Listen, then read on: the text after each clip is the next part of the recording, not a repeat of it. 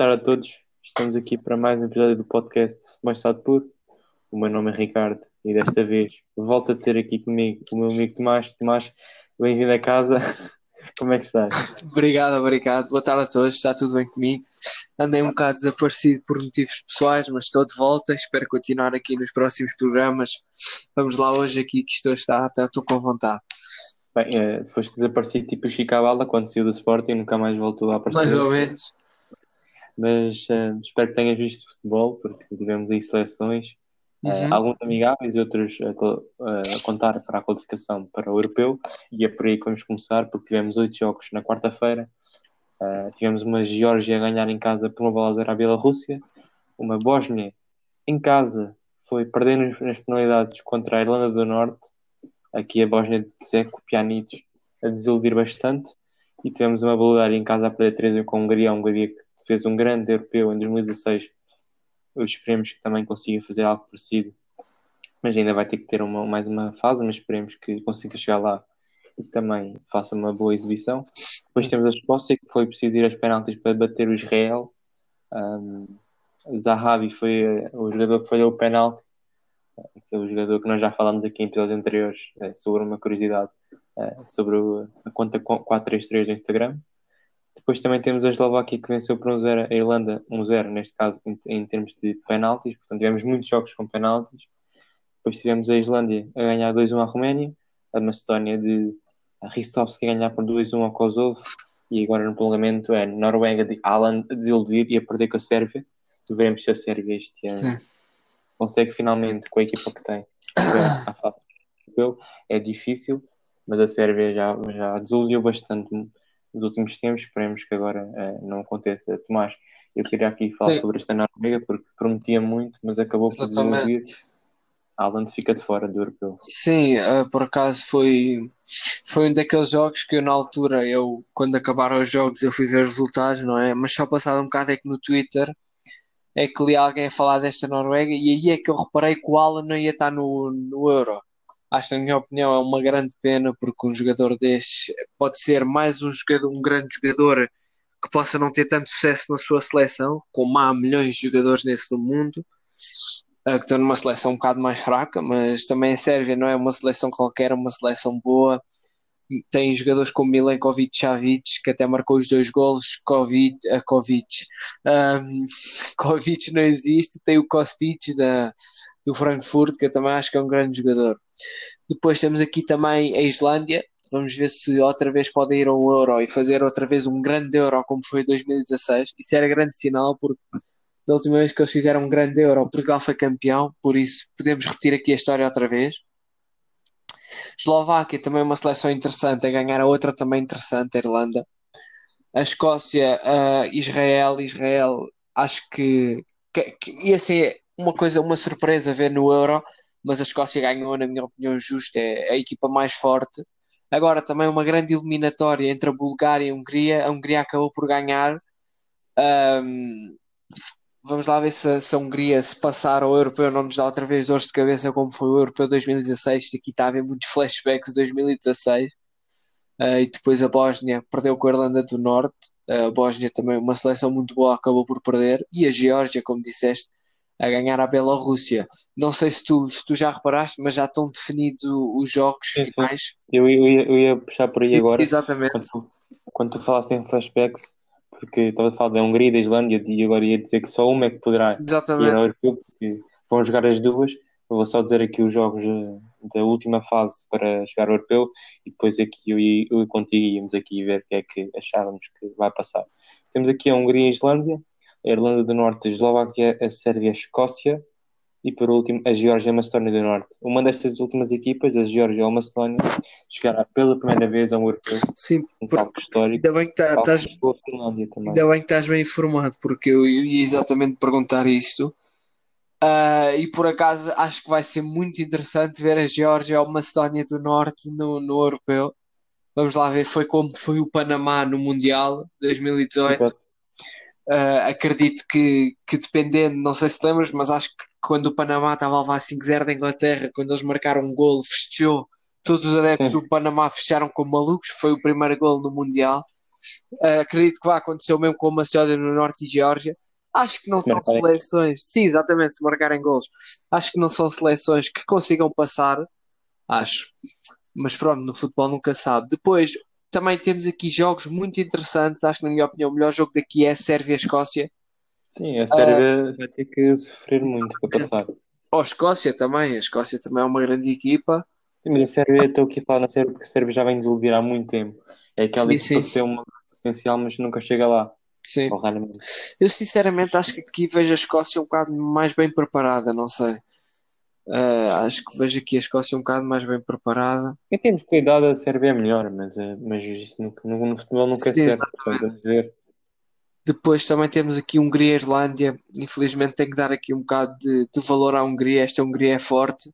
Tem jogadores como Seboşalai, que são, é um jovem de, de grande potencial. Agora, a Islândia também tem grandes jogadores.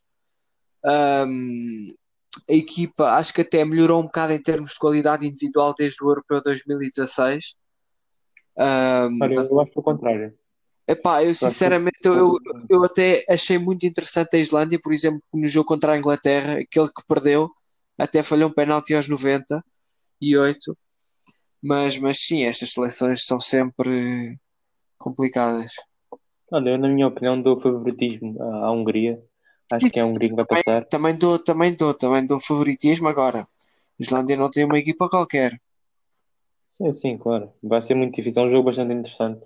Talvez a par da Sérvia e Escócia os melhores uh, destes quatro jogos de última fase para chegar ao europeu.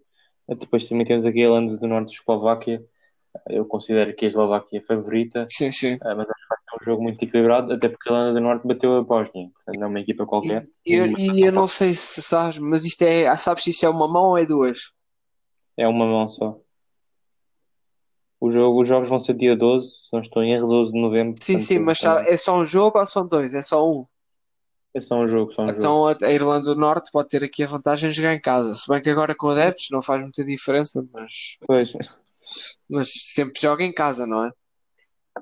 O que é que achas que passamos aqui da Irlanda e Eslováquia? Pá, acho que aqui eu vou te dizer, olha, acho que vai acabar por passar a Eslováquia. Não Hungria a Islândia. Quer, vai passar a Islândia, tenho, tenho um feeling. Sérvia e Escócia também vai passar a Escócia e Geórgia, Macedónia também gostava que passasse a Macedónia, ou seja, gostava que passasse todas as equipas que vão jogar fora de casa.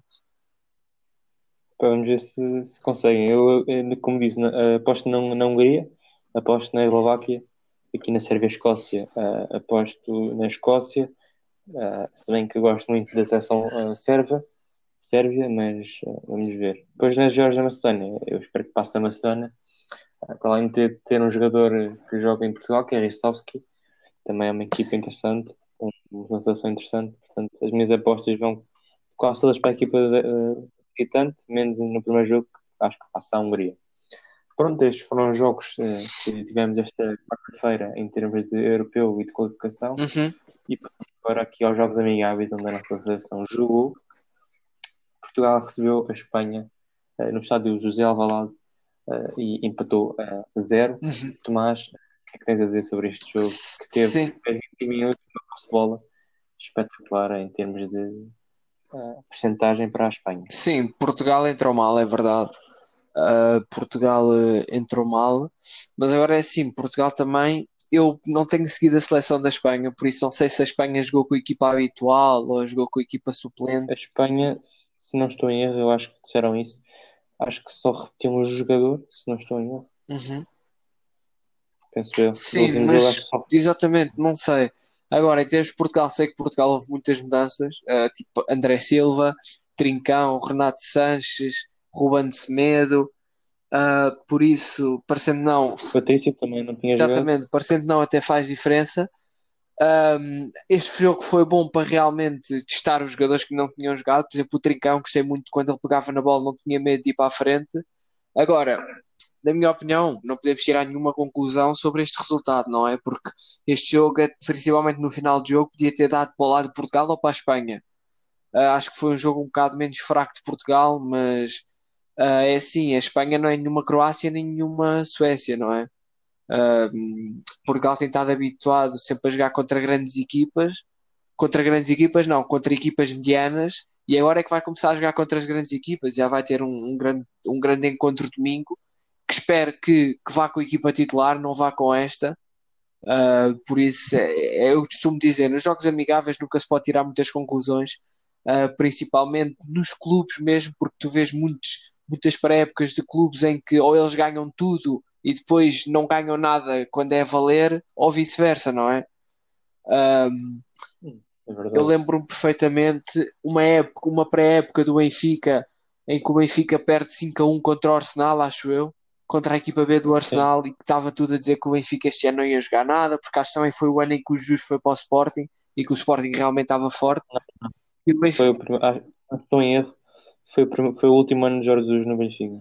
Eu acho que foi o primeiro. também, com o Sevilha. Sim, sim, mas pronto, estás a entender o que eu estou a dizer, não é? Depois não quer dizer nada, depois o Benfica acabou por ser campeão. Por isso, amigáveis, não, não posso dizer nada. Só dizer que isto, a Espanha tem mais remates, mas na minha opinião, quem teve os remates mais perigosos é de Portugal, uh, porque os remates que a Espanha fez, muitos foram à figura, em que o Rui Patrício atacou, e depois Portugal tem, tem dois na trave, tem um que Trincão chuta, acho que é Trincão, que, que, depois é uma grande defesa de que é Rizabalaga e tem uma na primeira parte Rafael Guerreiro à entrada da pequena área azar que foi para o pé mau dele, o pé direito, mas também a Espanha teve grandes oportunidades por isso. Foi um jogo bom que podia ter havido golos. Sim, sim, concordo contigo. Em certa parte do que te disseste, acho que a primeira parte foi muito mal de Portugal. Eu percebo que tu digas que não se deve tirar muitas ilações de, de jogos amigáveis, mas isto também é um bom indício de que Portugal não está assim tão preparado para jogar com uh, equipas assim no europeu. A Espanha, como eu disse, repetiu um jogador uh, que penso que tenha sido Busquets, não tenho certeza absoluta, mas acho que sim. Um, e Portugal, ok, tinha, tirou jogadores uh, importantes, mas da defesa, Semedo era o único que não era titular. Patrício era titular, só não foi nos últimos dois jogos.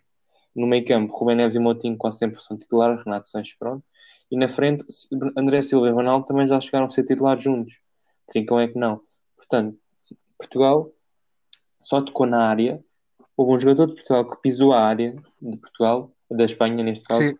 Só ao minuto 30. Portugal só chegou lá ao minuto 30 e foi com um canto. Ah, mas isso também o, o Ronaldo podia estar a jogar e ir à área só lá dar uma corridinha.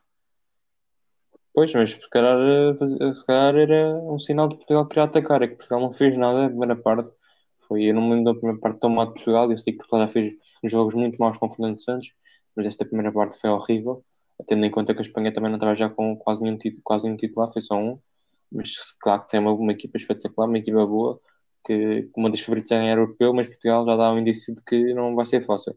Depois, a segunda parte de Portugal melhor claramente, com a entrada do William Carvalho a segurar o meio campo. Uh, Bernardo Silva entrou, mas entrou também mal não sei o que é que se passa com o Bernardo, não tem sido titular hum. na, na, Inglaterra com o City. Rubem Dias também entrou para o lugar de Pep, Pep para descansar para já domingo.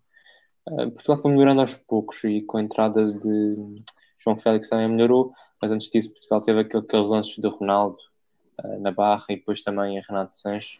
Lances que podiam ter ditado o, o, rumo do jogo. Ah, o Renato Sanches é o remate é, portentoso. É, é, estes dois lances, é, eu não sei como é que a bola não entra, é incrível. Uh, depois também temos aquele lance, não sei se estavas a falar deste, que é o do passo do João Félix Exatamente, exatamente. O passo foi um pouco para dar, por isso é que Trincão não conseguiu recepcionar bem a bola, mas também é um lance perigoso. Portugal melhorou claramente com o andar do jogo, a primeira parte fica e algo vai ter que melhorar porque a França não é a Espanha e a França, como também jogou ontem, ontem não, quarta-feira, ganhou 7 a 1 à Ucrânia. É verdade que a Ucrânia tinha jogadores com, com Covid, penso eu, mas 7 a 1 à Ucrânia é um, é um resultado muito forte, muito pesado. Uh, para Portugal, vamos ver o que é que consegue Sim, fazer de mim. Interessante. Sim, é, é, só aqui uma, umas curiosidades em relação a Portugal. Uh, Fernando Santos fez o seu 74 jogo como está sendo da português, tem 46 vitórias, 17 empates e 11 derrotas. Ter aqui uma, coisa, uma, uma curiosidade em relação à Espanha, que ficou em branco 42 jogos depois, portanto, imensos jogos depois, a Espanha não marca golos. É Incrível, nós há uns, há uns podcasts atrás um, sobre a Espanha que eram, podia bater um recorde se continuasse a marcar golos. Parou aqui Portugal. Foi Portugal eh, que bateu o recorde. E depois, mais à frente, quando fomos falar sobre a, lá a América do Sul, com os jogos para a qualificação para o Mundial. Iremos também abordar aí o tema Portugal e Espanha, que se juntaram para tentar receber o Mundial, mas já vamos lá mais à frente. E agora sim, como eu estava a falar sobre a França, a festa deu 7 a 1 à Ucrânia, Giroud Bizou uh, passou Platini no ensino dos marcadores e está a uh, 10 gols de passar Thierry Henry como o melhor marcador da seleção francesa, Tomás. Sim. Incrível. Não, realmente não tenho nada a comentar. O Giroud, na minha opinião, nunca fui fã dele, não acho um jogador nada especial e depois, pronto, está tá 9 ou 10 golos de jogadores como Thierry Henry, já ultrapassou jogadores como Platini, mas pronto, o futebol é assim uh, e pronto, não tenho mais, mais nada a comentar. Não, sim, eu concordo contigo, eu estava a falar isto também há uns tempos, que era sobre aquelas pessoas que dizem que uh, há muito aquela comparação entre Ronaldo e Eusébio um, e depois fazem comparação com os gols que Ronaldo marca e tudo mais. Um, não, não fazem tanto com o Pelé com o Neymar, porque o Neymar não marca assim tantos gols agora. Mas é, eu acho que isto é prova de que não é bem assim, os tempos são diferentes. Um, ninguém diz que Giroud é melhor que Platini ou que Thierry jamais. Mas os tempos são diferentes, é, é, o, o, estilo de futebol cada vez é mais diferente e para estes avançados é, é só encostar. Não, não estou a dizer que ele só marca gols de encostar. Sim, mas e também não é diferente, é mais fácil por isso avançar e marcar em gol uh, agora do Exatamente, foi uma coisa que eu descobri também. O Giroud fez o um Mundial pela França sem marcar um único gol. E, e, já tem 41, se não estou em 42, 42 gols. Pois, exatamente. De ver a Ucrânia, pronto, perdeu 7, 7 a 1, um resultado pesado, mas um, também não tinha alguns jogadores titulares. Uh, de referir só que, por exemplo, uh, a Ucrânia não tinha os dois guarda-redes uh, principais por causa do Covid e teve que convocar para o banco o guarda-redes de 45 anos, que era, que era o treinador do guarda-redes de Shevchenko, teve que ir para, para o banco de suplentes uh, que é portanto, aqui aos 45 anos a voltar a meter as luvas, não chegou a entrar, mas também é só de realçar a presença dele no banco uh, de outra forma que não como termos o guarda-redes. Pronto, outro jogo também bastante interessante que aconteceu uh, na quarta-feira foi a Alemanha 3, Turquia 3. Uh, Volschmidt, avançado do Benfica, estirou-se a marcar pela Alemanha. Uh, um jogo que teve tudo e mais alguma coisa, Tomás. Sim. Este jogo merecia ter público no estádio. Sim, merecia se calhar ter público no estádio e merecia ser um jogo a contar, não é? Foi um amigável, por isso se calhar muita gente não deu atenção. Sim, sim. E eu vi um bocado do jogo e também vi o resumo. A Turquia aqui não estava a deixar eh, a Alemanha jogar o que queria. A Turquia eh, fez um grande jogo, o que eu não estava à espera, porque a Turquia não tem estado muito bem nos últimos anos Estamos aqui a dar bem a cara a, este, a esta Alemanha, que, que a Turquia também só chegou em empate aos 94, portanto foi até ao fim mesmo. Mas com esta Alemanha, eu acho que a Alemanha está no fim, estava no fim de ciclo e agora está a tentar rejuvenescer, mas acho que, acho que é preciso mudar de, de selecionador. É verdade que ele deu o Mundial 2014, mas acho que a Alemanha precisa de algo novo, talvez um Klopp. Acho que ele poderia gostar de vir a treinar a Alemanha. Não, não, ninguém o tira do Liverpool. Não, não, não, não. Acho que, Joaquim Lowe está, está a querer, vai ter que mudar, na minha opinião. Acho que é preciso abrir um novo ciclo em termos de treinador na Alemanha, porque a Alemanha, por exemplo, na Liga das Nações ainda não fez uma vitória, ainda não teve uma vitória e é por causa que está mal. Eh, mas este jogo, eh, espero que tenham visto, porque foi um excelente jogo. Também temos a Itália que deu 6-0 à Moldávia, é um jogo normal para a Itália com uma seleção mais fraca, claramente, ia conseguir uh, uma vitória uh, voltada com um bis de Al-Sharawi que voltou à seleção. Um, aqui uma vitória importante para a equipa de Robert Mancini. Também quem ganhou foi a Inglaterra, 3-0 ao País de Gales, com um grande gol de bicicleta de Danny Ings, continua a marcar golos. Quem também continua a marcar é Harry Kane, aqui em Inglaterra, com uma das, das seleções mais uh, prometedoras de sempre, aqui a conseguir uma vitória bastante interessante sobre o País de Gales também com o gol de Calvert Levin, também de realçar que estes avançados está a fazer uma, uma época espetacular ao serviço do uhum. Everton e agora pela seleção nacional. Sim, sim. Por último também, o último grande jogo que aconteceu uh, de seleções amigáveis foi a Bélgica com a Costa de Marfim. Uh, um jogo que a Bélgica era favorita, mas acabou por empatar a um. Um gol de Batshuayi e para a Costa de Marfim marcou o QSE de penalti. A Bélgica, num jogo uh, com poucas oportunidades de gol, a, a, empatar com uma equipa africana. Uhum. foram os grandes jogos amigáveis desta semana. Então tem uma seleção um, em termos de amigáveis e passamos aqui ao, ao, Campeonato do Mundo, à qualificação para o Campeonato do Mundo da América do Sul. Yeah. Tivemos já três jogos, aqui três jogos, com um deles a ser o, o jogo cartaz, o Uruguai-Chile. Aqui hoje não está cá o Kiko, o Kiko é um fã do Chile, porque viveu lá. Exatamente. Uh, ontem deve ter chorado muito, porque aos 93 uh, Gomes uh, deu vitória ao Uruguai. É complicado. Deve estar a chorar a história, não sei ainda. Mas cá está o Uruguai com, uh, com o Chile, um grande jogo, logo a abrir esta primeira ronda de qualificação para o Mundial. Soares a marcar de penalti, Alexis Sanchez a empatar e depois Gomes no final. Ele que tinha entrado seis minutos antes a meter o Uruguai na frente do marcador e na frente desta qualificação. Sim. Mas neste jogo tivemos duas das melhores equipas sul-americanas. Uh, o Chile um, continua com a sua Sim. equipa base, entre aspas, e temos aqui uh, uma, um Uruguai que eu acho que é de uma, equipas, de uma das equipas melhores. Eu acho que acho que é impressionante como é que a Rascaeta ainda está no Brasil. Eu sei Sim, que sim. o Brasil é bom, tem bom futebol, tem Libertadores, que é espetacular. Acho que a Rascaeta tem tudo para dar o salto. Uh, e acho que, acho que eu, adorava ver a Rascaeta na Europa. Até uh, há uns tempos sondei para ver se o Benfica ia buscar a Rascaeta, que achava que era, é super interessante vê-lo no Benfica. Mas depois também tem jogador como Valverde, Bentancur, uh, Soares ainda, uh, Coates e Godin, com uma dupla central espetacular. Depois temos o Chile, tem Sanches, Vidal, Aranguiz, Fenzalida, uh, Dias. Depois tem vários na frente, que é um avançado que eu gosto bastante. Mas que é, é, é, em termos de equipas é um jogador muito mau, porque não tem não costuma dar certo nas suas equipas, mas na seleção é um matador. Uhum.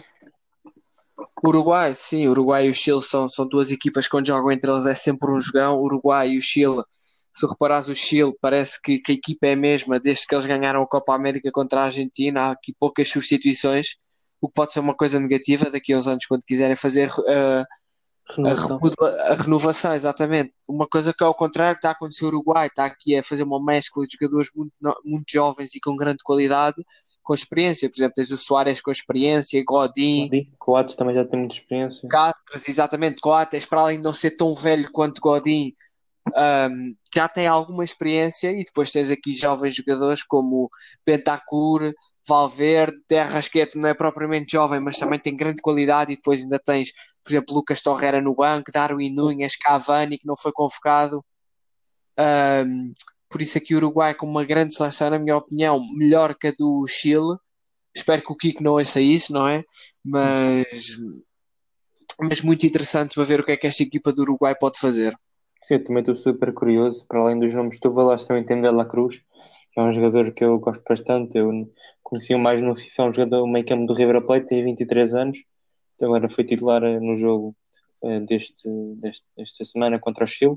E depois no banco, não sei se te lembras deste jogador, que passou pelo Benfica, Jonathan Rodrigues. Sim, sim, também. que está no, no Cruz Azul, que, teve sondado, que foi sondado pelo Porto, ou supostamente foi sondado para jogar no Porto, não sei se é verdade ou não, mas eh, um avançado passou pelo Benfica, mas que não vingou.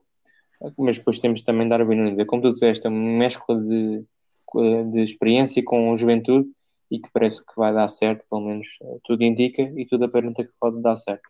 O Chile, é como tu disseste, ehm, já tem muitos jogadores velhos, Fuentes Alida tem 35, Vargas também tem mais de 30, Chances também, ou assim. Vidal também tem 33, 34. É uma seleção já com alguma idade, veremos eh, se uh, os seus, os seus substitutos vão estar à altura daqui a uns anos, mas vamos ver o que é que o Chile consegue fazer. Começa da pior maneira, com uma derrota. Um, vamos, vamos, vamos ver o que é que segue a seguir. Quem também perdeu foi o Equador, foi a Argentina a perder por 1 a 0. O Nicole do jogo Sim. com o Messi de penalti, como Soares marcou de penalti e Messi também. Os dois juntos eh, igualaram a Ronaldo, o fenómeno, com mais golos marcados por uma seleção sul-americana em partidas oficiais, 39 golos. Sim, Que os dois igualar vai ser uma luta até, até o fim entre os dois, grandes amigos. Esta Argentina ganhou, dominou o jogo todo e como, como também falámos ali da, da equipa do Uruguai, aqui a Argentina também com os jogadores eh, jovens, Tagliafico, Montiel, De Paul, Paredes, uh, jogadores uh, jovens que não jogavam antigamente. que jogou a titular lá na frente. Para Martínez. Uh, portanto, uma renovação já um bocado forçada na Argentina, porque houve muitos jogadores a ir embora. Sim, sim, sem dúvida. Também de referir que esteve aqui a Cunha, que foi a, estava no Sporting, a Salvi também, que passou pelo Benfica. Portanto, aqui jogadores bem conhecidos de nós. Sim, Também sim. tem Joaquim Correia no banco, que é um jogador espetacular da Lazio, Giovanni Simeone. Sim, por, por exemplo, se tu fores ao, ao, banco da Argentina, é uma coisa impressionante. Tens o Simeone, como tu disseste, tens o Neon, o, Neon Pérez, que, que no ano passado jogou no Famalicão, que é um central com uma grande qualidade. Tens uh, Foyd, que agora foi para o Vila Real. Temos muitos. Sim, sim são uma, uma seleção de enorme qualidade. Também de referir que na equipa visitante, na equipa do Equador, um, também está a jogar a, a, Nervalência na frente, avançado também de grande qualidade, mas que no banco estava, por exemplo, Gonçalo Plato, uh, uhum. extremo do Clube Duel, um, aqui no banco que chegou a entrar na segunda parte. Mas cá está, o Argentina começa da melhor maneira, com uma vitória, a jogar melhor, ainda não a chegar àquela Argentina que já vimos anteriormente há alguns anos atrás mas é uma renovação, esperemos que dê certo. A Argentina soma 3 pontos, uh, Equador 0, igualando. Outro jogo do, desta semana que houve entre o Paraguai e o Peru, empate a 2, um jogo bastante equilibrado e interessante, com o Peru a ser, os gols do Peru a serem marcados por Carrilho, avisar assim no jogo, o ex-jogador do Benfica e do Sporting. Para o Paraguai também visou Romero, um, jogo que só teve gols na segunda parte, e quem viu a segunda parte deve ter ficado deliciado porque foi um jogo bastante equilibrado. Sim, exatamente. Também um, típicas um, em termos de futebol sul-americano. Uh, o Peru costuma estar lá, no, ultimamente costuma estar na, nas competições uh, mundiais, o Paraguai menos, mas vamos ver o que é que o Paraguai consegue fazer.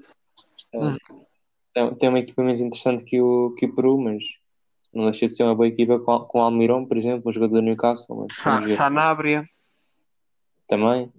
São jogadores de qualidade, mas uh, tendo em conta o que já falámos aqui sobre Uruguai e Chile, são equipas claramente mais fracas uh, e, e, podiam conseguir aqui uma vitória e num jogo mais, mais uh, menos difícil, assim dizer, acabam por empatar e acabam por somar apenas um ponto. Uhum. Não sei se tem mais alguma coisa a dizer sobre este jogo. Eu agora ia dizer aqui os jogos que vão acontecer hoje, hoje não, amanhã, madrugada. Pode estar à vontade. A Colômbia vai receber a Venezuela, aqui Carlos Queiroz a receber a Venezuela. O Brasil vai receber a Bolívia. Portanto, o Brasil aqui com a Bolívia uh, vai ganhar. Uh, acho que toda a gente uh, tem a certeza que vai acontecer. Vamos ver o que é que Cebolinha do Benfica consegue fazer. Veremos também se Neymar joga ou não. está em dúvida. Mas também é um jogo que eu estou interessado para ver. Veremos se o Brasil consegue fazer uma, um bom resultado, uma boa entrada no jogo e depois vamos ver no outro jogo a Colômbia, que já terá Rames em grande forma. O que é que consegue Sim, fazer? Acho que... Está em rejuvenescimento, assim é que é. também estou curioso para ver este jogo. Sim, acho que, que, acho que o Brasil e a Colômbia são claramente favoritos e acho que vão acabar por ganhar. E assim fechamos aqui, fechamos aqui o tema da qualificação para o Mundial e para acabar, só dizer que Portugal e Espanha estão planearam e já formalizaram a candidatura a receber o Mundial 2030. Estarão, estão neste momento em concorrência com um, Argentina, Chile, Paraguai e Uruguai, que se juntaram também para receber o Mundial 2030. Era espetacular Portugal e Espanha receber o Mundial, mas na minha sincera opinião acho que vai ganhar a Argentina, Chile, Paraguai e Uruguai, por serem quatro países da América do Sul, um, que são grandes, conseguem eh, gerir melhor as equipas todas, o seu texto e isso tudo, Portanto, acho que acho que fiquei, vai ficar na Argentina, Chile, Paraguai e Uruguai, mas adorava que ficasse em Portugal e Espanha, acho que era uh, excelente para o nosso país receber um Mundial depois de termos recebido o Europeu em 2004. Veremos que é nos próximos anos uh, qual será a decisão da FIFA em relação a este tema. E bem, fechamos aqui agora o tema uh, qualificação para o Mundial em termos da América do Sul. Uh, hoje teremos aqui, como já dissemos, o Brasil-Bolívia e a Colômbia e a Venezuela. Grandes jogos para acompanhar. E passamos agora aqui a um tema que nós queríamos abordar neste podcast, que é os três grandes e o que foi este mercado para cada um deles. Tomás, dou-te a palavra a ti. Podemos começar pelo Sporting, que é a equipa, sim, uma das sim. equipas que mais mexeu neste mercado. o que é que tens a dizer sobre as entradas e saídas deste, dos Leões Sim, de Alvalade? o Sporting no total gastou 17 milhões e vendeu por 40. Uh, acho que essas vendas por 40 foi de Vendel e quem é que foi mais? Agora assim de repente, assim Vendas. jogadores importantes. Sim, sim, foi o Vendel. Eu sei que foi outro mais, mais importante. O Acunha, Sim, o Acunha, Vendel e o Acunha foram sim, mas depois também contratou muito bem. Contratou Fedal, um jogador do Betis com experiência de Liga Espanhola. Antunes, que também parece que não tem experiência de Liga Espanhola. Porro, que também tem experiência, só que esse é empréstimo. Depois veio João Mário também por empréstimo. Ahm, mais Adam, também do Atlético Madrid a custo zero. E depois tem aqui, por exemplo, Pedro Gonçalves, 6 milhões, e Tabata por 5. Acho que vão ser uma das estrelas da equipa, juntamente com João Mário. Contratações muito interessantes. Também temos aqui o Nuno Santos. Muitos extremos este Sporting, dá para ver que tem aqui extremos de grande qualidade, por isso vai ser interessante ver este, este Sporting. sim, o Sporting encaixou aqui eh, um fecho de mercado bastante bom.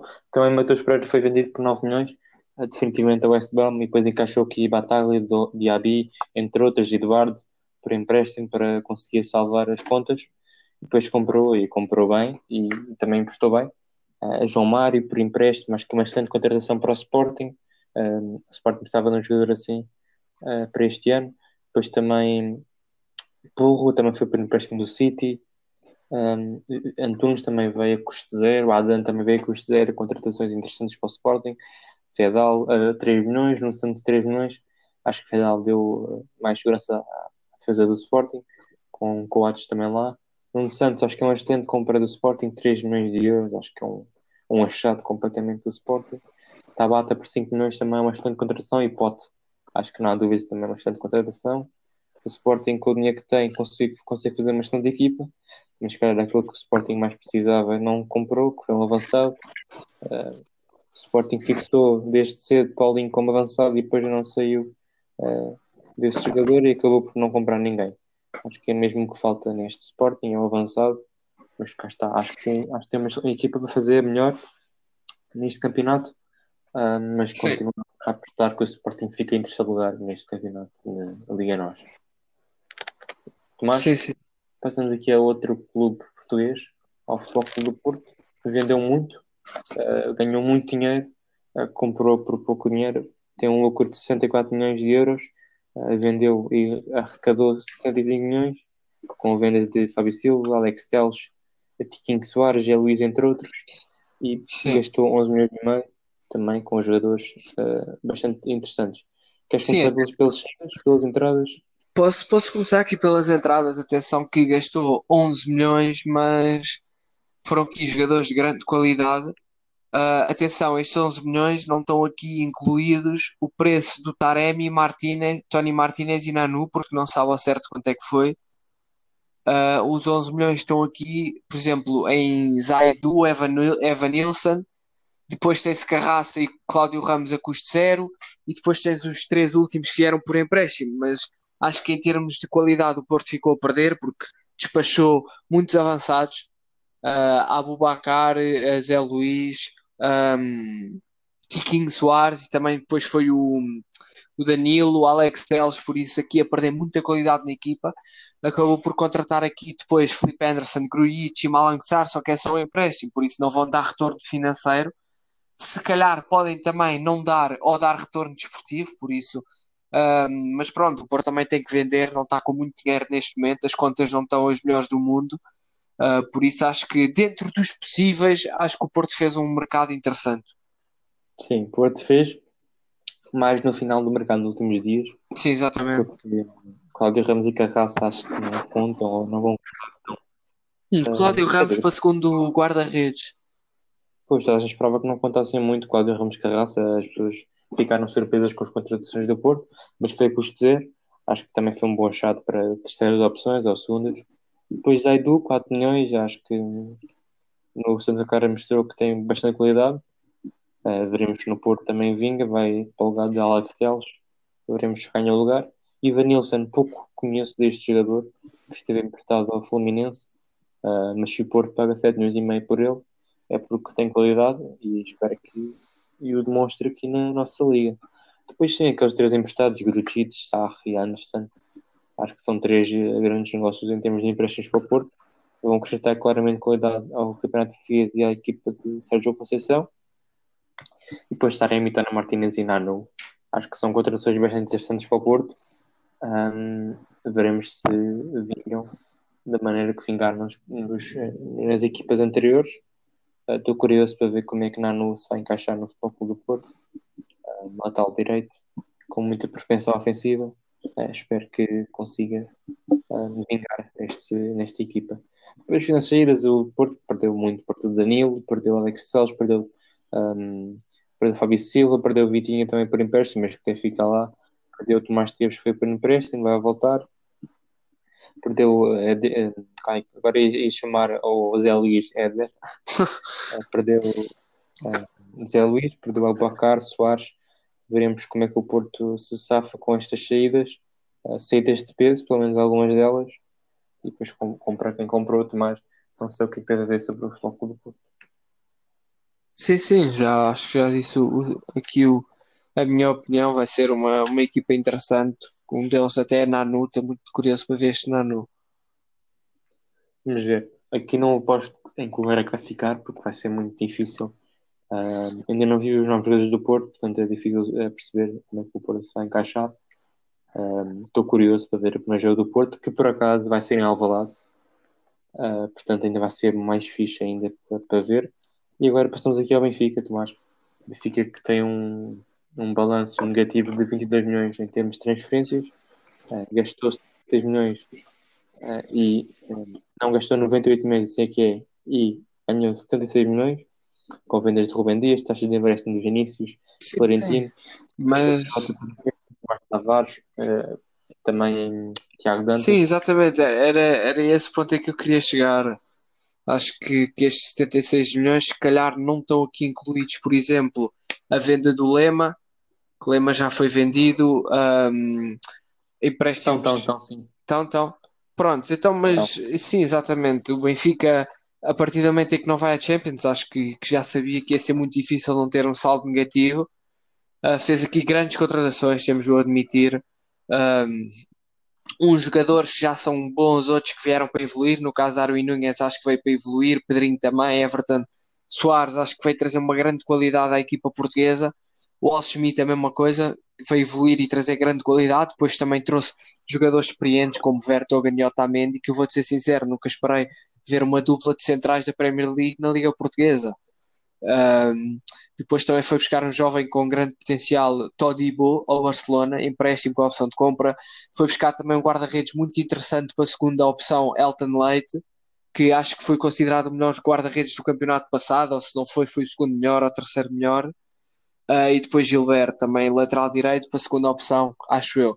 Mas uma coisa também positiva que temos de tirar aqui do Benfica é que, entre aspas, conseguiu despachar os jogadores indispensáveis, uns por empréstimos, outros vender. Uh, acho que os únicos que não conseguiu uh, despachar foi José Gomes, Kiriani e Ferreira, que acho que foram até jogadores que foram inscritos pelo Benfica. o resto acho que acabou por despachar em uns emprestados, outros vendidos. Fez empréstimos, na minha opinião, interessantes, como foi o caso de de Jota e de Tomás Tavares, que é a opção de compra, seja, e para ligas, no caso a espanhola, que é muito bom para eles evoluírem, mas depois fez algum um empréstimo um bocado de tono, um bocado assim esquisito, que, que já vamos falar mais aqui um bocado, mas acho que até foi uma, uma janela de transferências positiva para o Benfica, tendo em conta que eu acho que o Benfica ainda não tem uma equipa totalmente equilibrada. Sim, o Benfica perde jogadores titularíssimos, Rubem Dias Vinícius, jogadores muito importantes, perde Florentino, perde e ganha ao mesmo tempo, porque Florentino é um jogador super importante no, uh, titularíssimo no ano em que foram campeões, e agora perdeu espaço ultimamente e tem enorme qualidade e não se percebeu porque é que não joga. Vai-se lá saber porquê, mas vai ganhar ritmo, vai para uma liga interessante, que eu acho que é uma liga que se adequou bastante a Florentino depois o Benfica também despacha, como tu disseste, alguns uh, jogadores que não estavam a trabalhar, Jota, Tomás Tavares, entre outros. E depois também despacha Diego Souza, Feiza, Zivkovic, que já lixou o Benfica, uh, Bruno Varela, entre outros. Acho que o Benfica, em termos de vendas, é pena um, ter vendido quem vendeu em termos de Rubem Dias e Vinícius, mas acho que um, tinha que ter, porque senão o Benfica tinha um saldo negativo ainda maior. Depois, em termos de compras, o Benfica faz compras bastante boas. Um, Luca Goldschmidt, uh, Pedrinho, Darwin Nunes, Everton, Otamendi, uh, Todibo, uh, Gilberto, o Benfica faz grandes compras. Uh, vamos ver se, se consegue ser campeão, porque se não conseguir ser campeão, acho que vai ser um ano um, histórico em termos pela negativa. Exatamente. Porque o Benfica gostou muito e já pela negativa é porque fica fora da, fica fora da Champions. Uh, mas pior seria se não ganhasse um título sequer.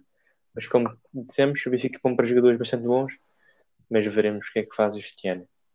Uh, estas foram as nossas análises aos três grandes e às suas uh, entradas e saídas neste mercado de transferências que já está quase a abrir. Daqui a dois meses uh, três meses, vá, já está aí a abrir o um novo mercado de transferências de janeiro e aí acho que uh, vão, vão muitos clubes ao mercado, certeza, porque nessa altura muita coisa pode ter mudado. Mas agora, Tomás, sei que estás aí ansioso por falar sobre algumas transferências. Uh, podes, dou-te a palavra. Sim, sim, podemos aqui falar das transferências. Uh, temos aqui, vou começar pelo estrangeiro. Ben Arfa estava sem clube, acabou por assinar pelo Bordeaux, volta à Espanha. Um, em bicicleta. O que o quê? Volta à Espanha em bicicleta. Volta à Espanha. Volta, volta à França, peço desculpa. Temos o Götze também, que o Zero foi para o PSV. Acho que podia ter escolhido um clube melhor. Se é que havia escolha, não é? Se calhar foi o único clube que lhe ofereceu o contrato. Uh, depois temos Vitor Moses, que acho que tudo parenta vai sair do Chelsea para ir para o Spartak Moscou. Loftus Chic foi para o Fulham, saiu de empréstimo pelo Chelsea. Será que é desta que ele se afirma? Um jovem que, que até há umas épocas atrás tinha um grande potencial. Depois, cá em Portugal, temos muito para falar. Grujic, Felipe Anderson e Sarro, como dissemos, agora nesta análise foram para o Porto, grandes contratações. Miguel Luís sai do Sporting, vai para Guimarães, uma contratação interessante. Diogo Queiroz sai do Porto, campeão da Youth League, vai para Famalicão pode ser aqui um grande salto na carreira dele. Uh, eu sei que é estranho quando uma pessoa sai do Porto e vai para o Famalicão dizer isto, mas neste momento, como, como o Famalicão está, acho que é um grande salto. João Mário volta ao Sporting, emprestado. Uh, pode ser aqui o maestro de que o Sporting precisa no meio de tanta juventude. Zé Luís, Lokomotiv Moscou, volta à Rússia. Wendel vai com Zé Luís para a Rússia, mas para o Zenit, para o rival. Fábio Coentrão vai mais uma época para Rio Ave, assinou outra vez. Uh, acho que, que esta, se não é a última, é das últimas épocas que eu acredito que ele faça como jogador de futebol. E depois Tiago Dantas, o empréstimo, com o que tudo indica, com a opção de compra de 7,5 barra 8 milhões uh, de, de opção de compra para o Bayern. Acho que, que era deste negócio que eu queria falar do Benfica. Acho muito estranho um negócio deste género, porque é assim, se não for por cláusula de opção de compra, acho muito estranho um jogador estar aí para, para o Bayern. Uh, eu não acho. Depois.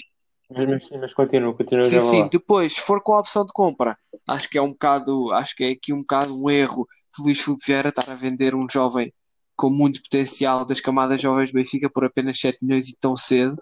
Uh, podia ter aproveitado, por exemplo, exemplos como Bernardo Silva e tantos jovens como João Cancelo, tantos jovens não tiveram oportunidades na equipa principal. Bem, no podcast anterior eu falei sobre, sobre este tema, mas não nesta ouvido, portanto eu não importo repetir. Uh, há dois anos, quando Dantas tinha 16 anos, ele esteve a caminho do City. Uh, chegou a viajar para a Inglaterra, tinha quase tudo acordado com o City, mas Vieira fez tudo para que ele ficasse. E ficou. Nesta altura, ele não estava a jogar na equipa B, pelo Benfica. Nesta altura, neste momento, não estava a jogar. E queria jogar, tá? tem 18 anos ou 19 e precisa de jogar. Então, pediu a Vieira para que saísse, uh, porque queria aproveitar a oportunidade de primeiro treinar com uma excelente equipa e segundo, poder se calhar jogar no campeonato alemão. É verdade que ele vai treinar com a equipa principal, também é verdade que ele vai jogar na equipa uh, B, mas quem sabe ainda este ano, de certeza, tenho certeza absoluta que ainda vai jogar pela equipa principal. Acho que em termos de porque ele para a Alemanha eu percebo, uh, nova experiência, novo, novos hábitos, ele já, tinha, já era para sair e agora saiu. Um, e acho que faz bem, ganha experiência. Em termos de opção de compra, é que eu já não percebo. Uh, já ouvi dizer que supostamente são 7 milhões e meio ou 8 milhões e o Benfica fica com 25, 30% de futura venda. Uh, mas agora é assim. Mas é assim, o Benfica e o Bayern ainda não se pronunciaram do realmente foi, não é? Sim, mas o Benfica e o. Dizer, o Bayern Munique não é equipa para vender, digo eu. Portanto, o Benfica se mete 25, 30% da opção de futura venda. Eu não estou a ver o Bayern Munique vender o Tiago Dantas. Só se for para um Real Madrid ou para um PSG, mas não estou a ver isso a acontecer. A não ser que seja um flop enorme no Bayern Munique.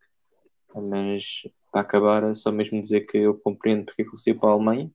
Eh, não compreendo essa a cláusula de compra, da opção de compra e seja essa, essa cláusula.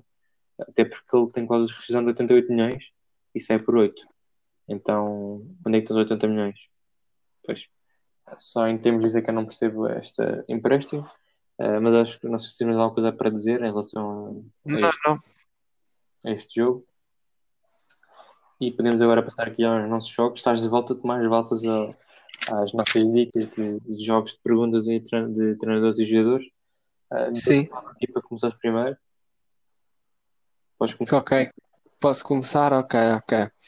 Então, bora. O meu jogador começou a jogar como profissional numa equipa da Espanha, mas não é espanhol. É internacional pela sua seleção. Os únicos dois troféus que ele tem na sua carreira ou seja, não é um jogador muito, muito velho, não é? Um, são europeus, ou seja, não é tipo uma Liga Espanhola, não, é tipo uma Liga Europa uma Liga dos Campeões, e é o jogador mais caro do seu país. Em termos de mercado, é o jogador mais caro. Eu estou a falar de Europa, tipo quando Portugal ganhou, certo? Não, não, estou a falar de. Tem dois títulos europeus, tipo Liga Europa, Liga dos ah, Campeões. Então repete tudo que eu fiquei preso aí. Ok, ok, então calma. Ele começou a jogar como profissional na Espanha, uhum. só que não é espanhol, é internacional pela sua seleção. Os únicos dois troféus que ele tem na carreira são pelo seu clube na Espanha, os seus clubes na Espanha, não é? Não pode ter jogado em mais. Uh, e é tipo uma Liga Europa ou uma Liga dos Campeões. Uh, e é o jogador neste momento com valor de mercado mais alto da sua nacionalidade. Pá, isso é, isso é complicado então. Ou seja, ou é a estrela da ah, equipa. Não, não, pera, Olha, eu até te posso dizer, não é nenhuma, não é nenhuma equipa favorita a ganhar o Mundial ou o Euro. Mundi... Ou Copa América. Epá, é complicado, agora não estou a ver. Eh, ia para o Dema Traoré, mas para lembrar-me que ele é espanhol, se bem que tem raízes malianas. Um, epá, é complicado, não estou a ver. Olha, até, é africano.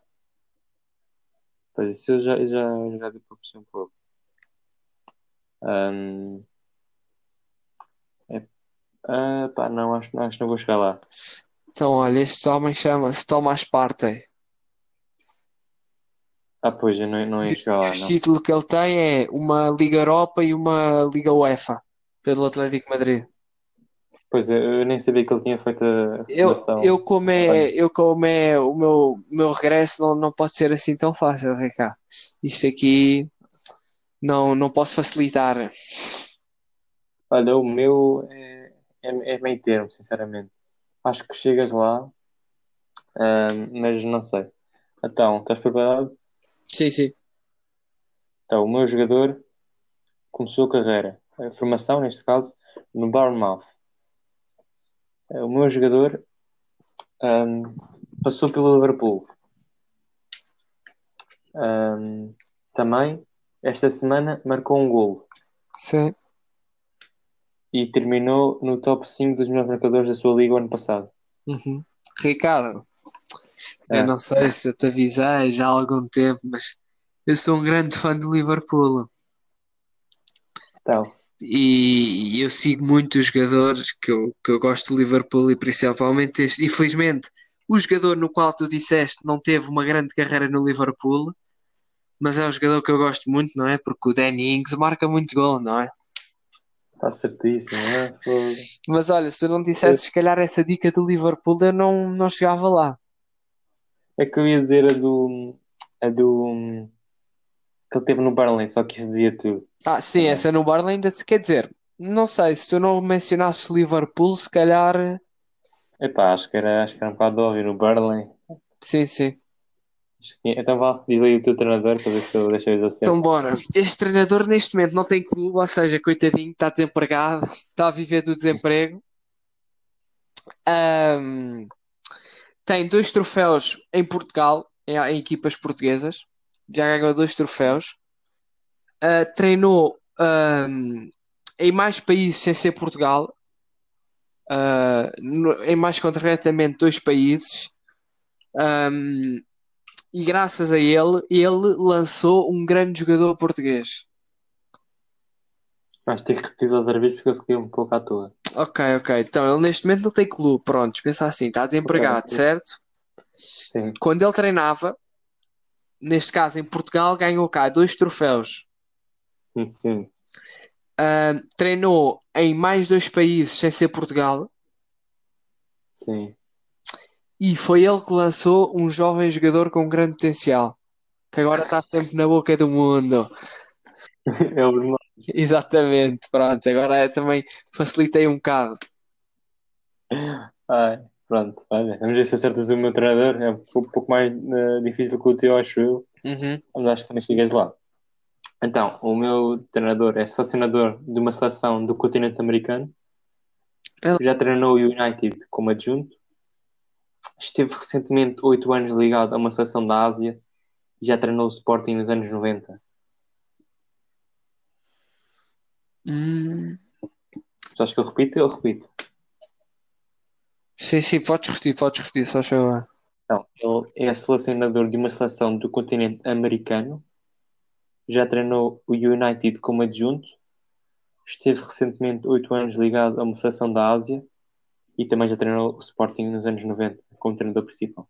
Pá, olha, eu vou-te dizer, eu conheço neste momento, conheço dois treinadores que treinam na, na América, do Sul e do, do Norte ou coisa.